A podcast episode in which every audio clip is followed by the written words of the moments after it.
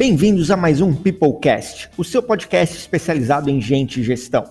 O Peoplecast é oferecido pela Feeds, a sua plataforma de engajamento de colaboradores, onde tem tudo o que você precisa para melhorar o clima, o engajamento e o desempenho na sua empresa.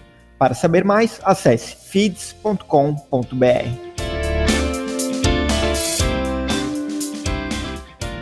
Estamos ainda em uma pandemia e em muitos ambientes de trabalho o negócio ficou um pouco mais apertado como o RH e os líderes podem lidar com essas situações de estresse e pressão no trabalho? Para falar sobre o assunto, estamos hoje com o Hugo Cobra, psicólogo e psicanalista, sócio da Darwin e da Hards. Hugo, seja muito bem-vindo ao Peoplecast. Conta um pouquinho mais da tua história para os nossos ouvintes. Fala, Bruno. Tudo bem? Feliz de estar aqui hoje.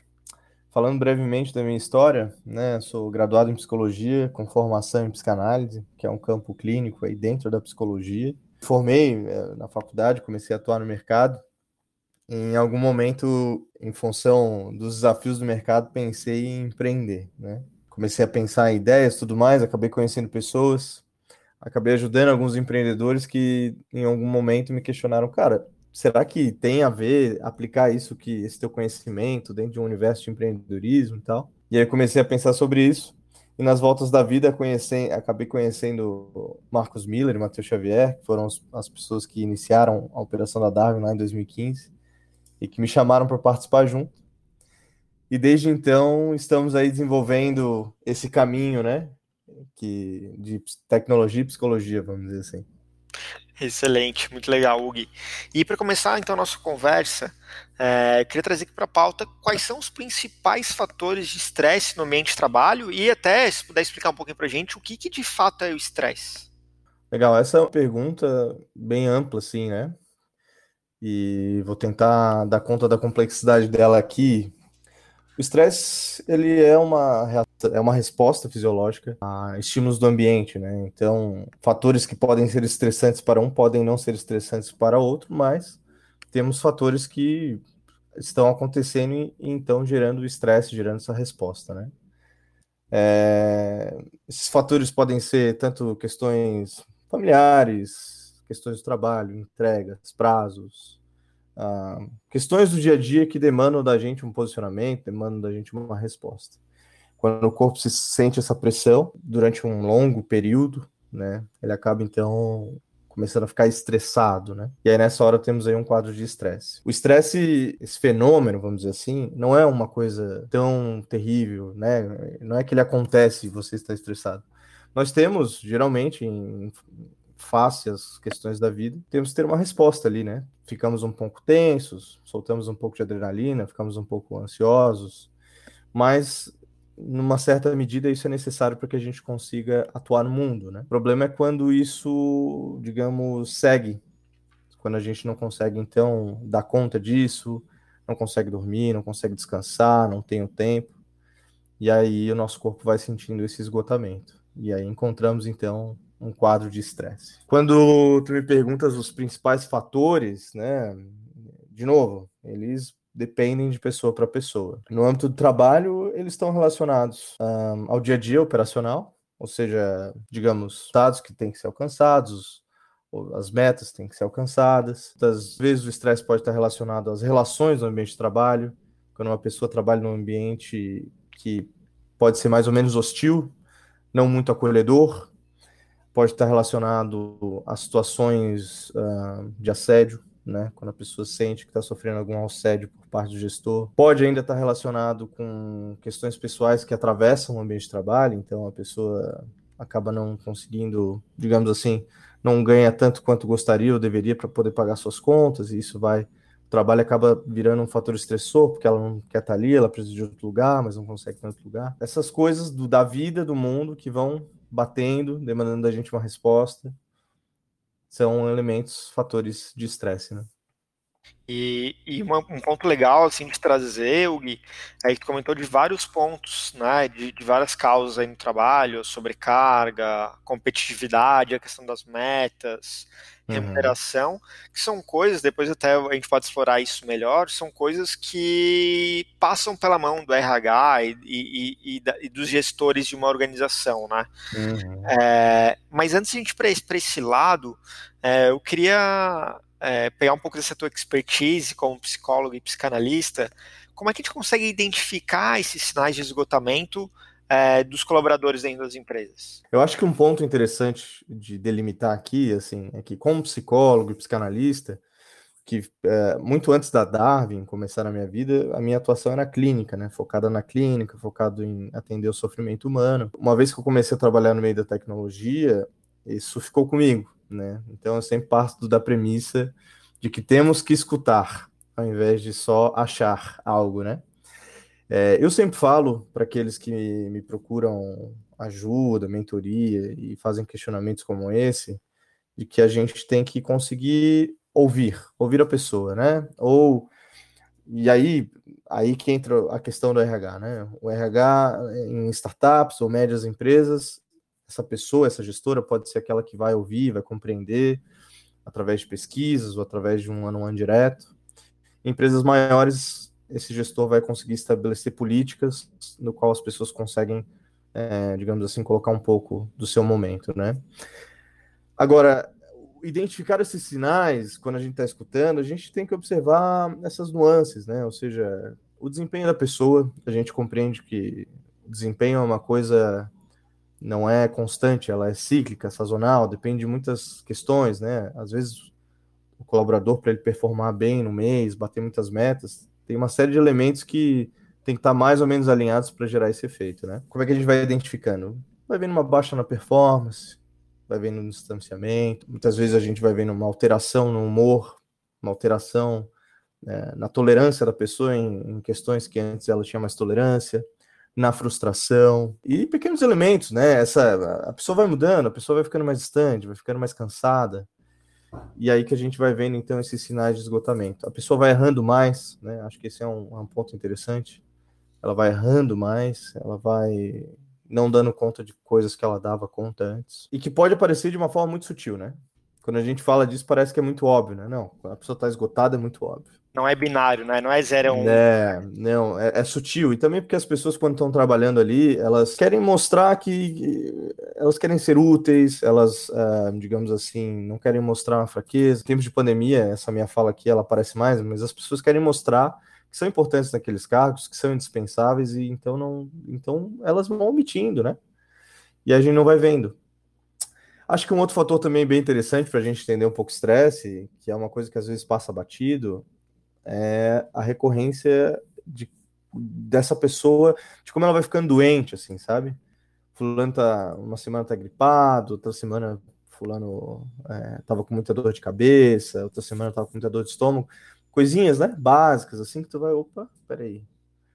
Então, assim, o estresse, ele aparece na forma singular de cada pessoa, mas sempre em, em sintomas que lentificam e atrapalham o andar das coisas durante a vida, né? E o Gui, é, acho que foi muito legal, foi muito claro trazer esses pontos, até porque tu foi bem é, vamos dizer assim, preciso em falar algumas, alguns pontos de observação é, que nós, como gestores, como RH, é, né, para todos os nossos ouvintes aí que estão ouvindo, a gente pode olhar para o lado agora, ou nas conversas, ou nas pesquisas que nós rodamos ainda das empresas, e olhar para esses detalhes.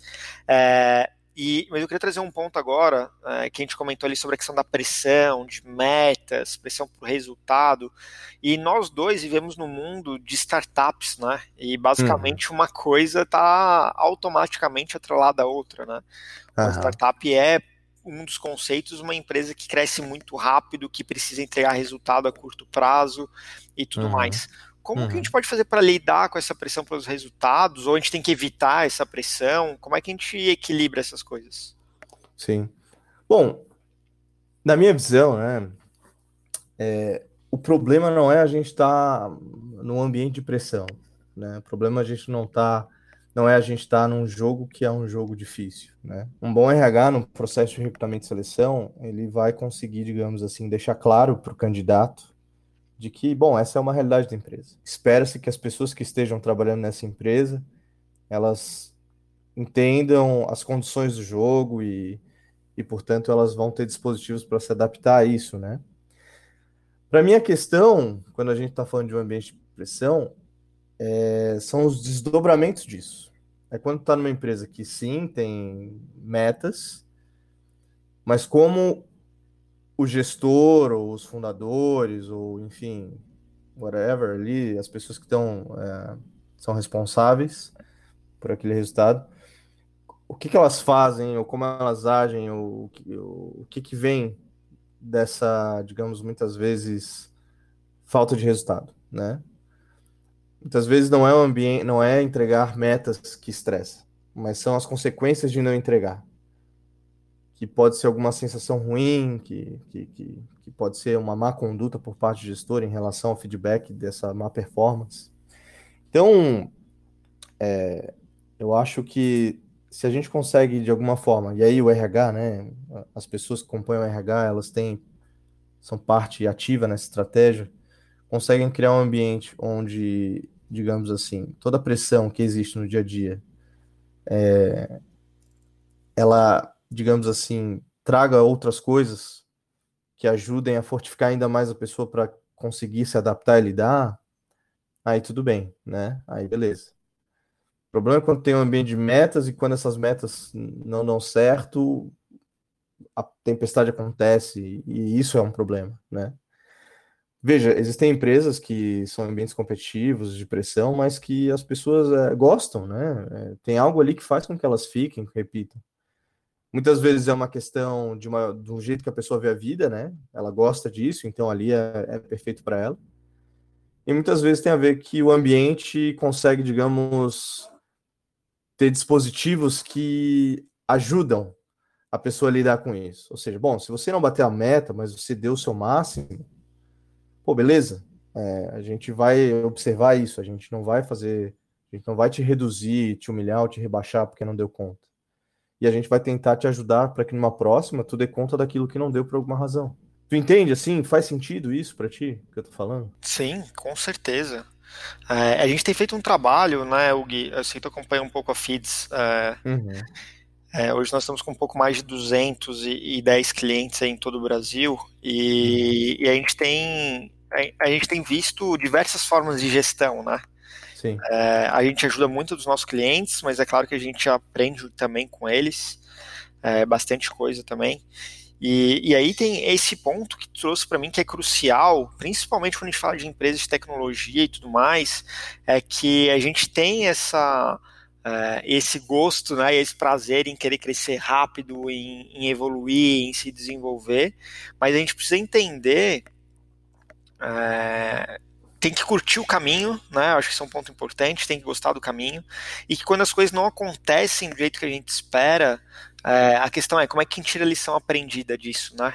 Não é uhum. julgar, não é cobrar, no sentido de simplesmente, né, quando falou, às vezes ser, até ser mal educado ou de humilhar e, e tudo mais, e a gente, e a gente conhece é, narrativas nesse sentido de que aconteceram, é, é, muito comum quando a gente começa a entrevistar colaboradores, a gente faz grandes pesquisas, ouvir esse tipo de, é, de, de, experiência negativa dos colaboradores. E se, uhum. e se eu tenho esse tipo de pressão sobre os resultados, isso automaticamente desabilita o nosso lado de testar coisas, né? Que é uma coisa que uhum. a gente uhum. fala também o tempo todo, que é, é o, o, que eu faço hoje, o que me trouxe até aqui, não é o que vai me fazer chegar no próximo patamar, então eu preciso continuar testando coisas, criar coisas novas e tudo mais. E isso, uhum. em um momento, num quarter ou em outro, talvez impossibilite de eu bater uma meta nesse período, né? Eu gosto Sim. muito do, do, do, case do, de OKR, do, do do Google quando eles foram lançar o Google Chrome. Acho que ele levou dois anos para bater a meta dele, assim, é, acertar o OKR do trimestre com que eles atingiram. E, e, só que no terceiro ano ele passou, sei lá, 40% da meta. Então, uh, em nenhum momento o cara falou assim, não, vou lá e vou te tirar do cargo porque tu não bateu o número, ou mais uma vez dessa e tu tá fora, né? Não é bem assim que as coisas devem andar, né? Uhum. E tem um outro elemento que vem na minha cabeça agora que é interessante, né? Que, assim, ah, tá, o ambiente é um ambiente de pressão, o que, que a gente faz? A gente tem, digamos assim, uma responsabilidade pelo lado do, do gestor, de entender que, bom, tem um ambiente ali competitivo e de pressão, que muitas vezes é a intenção de quem está fazendo gestão que haja um pouco essa pressão, para que ninguém se acomode, né? Mas ele também tem que pensar muitas vezes tá, que, que ferramentas também eu posso entregar para que essas pessoas possam lidar com estresse e atenção. E são das mais variadas ferramentas que eu digo aqui, né? É, muitas vezes é um, é um, treinamento, é um desenvolvimento da pessoa em relação a isso, ensinar a vender melhor, ensinar a produzir melhor, ensinar a fazer uma gestão do tempo melhor. Como muitas vezes é oferecer algum benefício que possibilite essa pessoa a fazer terapia pessoal, ter um coach ou qualquer coisa que seja, né? Então, de um lado temos isso, e do outro também temos aí a pessoa consigo mesma, né? E que eu sempre falo para essas pessoas que estão trabalhando nesses ambientes. Como eu falei agora há pouco, né? Saiba onde é que você está, né? Não deixe que as fantasias, as telepatias, é, as imaginações tomem conta. Tente ter um compromisso com a realidade e compreenda onde é que você está, se esse ambiente ele é de pressão mesmo, ou é você que está se cobrando demais. E se esse ambiente for de pressão, veja se você está disposto a entrar nisso e melhorar nesse sentido. Né? Então, cuidado de si, né? Promova um cuidado de si, é uma coisa que eu sempre falo, né? Então tem aqui a função dos gestores, mas tem a função da pessoa consigo mesmo, que é promover um cuidado de si, é se observar, é saber estabelecer os limites também, é saber onde é que ela está exagerando, é claro que muitas vezes a pessoa, digamos assim, exagera a mão porque ela também tem algo a provar na empresa, porque ela quer provar algo na empresa, que ela quer performar mais para conseguir pedir um aumento eventualmente, porque ela tem né, anseios e ambições, e aí ela vai, digamos assim, é, fazendo mais para ganhar mais. E no fazer mais para ganhar mais, ela também é, chega num burnout, se estressa demais, etc. Então, ter a consciência de que tudo é um andar na, na, no fio da navalha, é, é a busca por um balanço, por um equilíbrio, né? Não existe uma resposta definitiva que te coloque numa posição de nunca, nunca estar estressado estar sempre bem. Não. A vida é feita disso. Pressiona um pouco, alivia um pouco. Pressiona um pouco, alivia um pouco. A gente tem que criar uma consciência a respeito disso, né? E isso que, como psicólogo e psicanalista, é isso que eu tento promover, né? que a pessoa também não se aliene nas regras infinitas do mundo corporativo, mas que ela consiga também ter seu espaço enquanto pessoa, falar a partir desse espaço, entender aquilo que ela está se fazendo, aquilo que estão fazendo com ela, né? E aí ela pode tomar melhores decisões. E uma delas é também entender o seu limite e atuar dentro dele, muitas vezes. Excelente, Shugi. Acho que essa, esses últimos minutos aí que a gente falou, a gente falou um pouquinho do, do papel do líder, o papel do RH e o papel do próprio colaborador, né, da questão do autoconhecimento, de se entender, entender o contexto que ele vive. E aí, para essa reta final, o que, que tu indica é, de livro ou conteúdo para quem quer ler um pouco mais sobre esse assunto, de repente mais focado nessa questão do autoconhecimento, de se entender ou de poder se aprofundar nesses temas que nós conversamos aqui? Ah, legal, boa, boa, boa questão, assim, eu sempre quando a gente chega nessa parte de, de indicação de livro, né, eu me complico um pouco, porque os livros que eu leio, eles são, eh, são mais técnicos, né, da minha área, mas a recomendação que eu dou é para que expandam um pouco mais a visão e saiam só do, do espaço conhecido de best-sellers corporativos americanos, né? Sempre a galera indica bastante eh, esses livros que todo mundo conhece. Acho que o mais citado deles é O Lado Difícil das Situações Difíceis, né? Para empreendedores. Os Esse... sete hábitos das pessoas altamente eficazes, né? É, é rápido e devagar. é, essas, o Four Hour Habits, sei lá. Saiam um pouco desse, desse escopo, né? Muito embora eu ia fazer uma menção de que o lado difícil das coisas difíceis ele é um livro que pegou muito, porque ali a gente vê alguém sendo sendo mais transparente e honesto em relação à realidade, entende? E não falando de uma posição totalmente alienada de um milionário, mas falando como alguém que um dia esteve lá na labuta, tendo que pagar as dívidas e lidar com sócio, né? Então, esse é um livro bacana por isso, assim. Mas o que eu recomendo para essas pessoas, é, como lidar com estresse e tal, é, falei agora um pouco de alienação, né? É, é, é, isso, assim, leiam um pouco mais sobre, não sei, assim, sobre, sobre leituras críticas sobre o trabalho, leituras críticas sobre o mercado de trabalho, leitura sobre a história, é, leiam filosofia, né? Questionamentos de si mesmo. Aí eu não tenho assim um livro agora na mente para dizer na veia, mas eu, eu, gosto de recomendar o tema, né? O campo. E porque essas essas essas leituras elas vão abrindo um pouco mais a tua visão, vão te dando um pouco mais de instrumentos que ficam ali flutuando no teu cérebro, até que um dia numa situação pontual do trabalho, né, de estresse, uma situação assim desafiadora, esses, esses conhecimentos que estão ali flutuando, eles vêm se encaixam e, e, de repente tudo faz sentido, né? Então, eu gosto sempre de recomendar isso, assim. É... Eu não gosto tanto de livros sobre vitória, né? Tem até um, um, um, filósofo que fala, né? Não quero conhecer somente tuas vitórias, mostre-me onde tu erras. E acho que quando a gente lê um pouco mais sobre esse nosso lado, que não precisa ser todo o tempo o campeão de performance, quando a gente consegue ler esse outro lado, né, dos erros, das dificuldades, uma leitura crítica de onde que a gente está situado, nessa hora a gente ganha mais liberdade de ação, seja enquanto colaborador ou, ou enquanto gestor, né? Um gestor que lê esse tipo de coisa que eu estou colocando aqui é um gestor que de repente é mais humano, um ouvido mais afiado, ele é mais crítico, ele tem uma visão política mais interessante. E aí a gente, digamos assim, dá espaço para algo novo, né? Se a gente, se a inovação ela é fruto direto da diversidade, né? A diversidade de pensamentos também vai, a diversidade de ideias, leituras também vai ajudar na inovação para uma gestão diferente de pessoas, né? Excelente, Hugo. Muito obrigado. É, queria te agradecer pela, pela essa participação especial no Peoplecast. É, fico muito feliz de ter, ter conversado contigo hoje. Eu que agradeço aí o convite, né?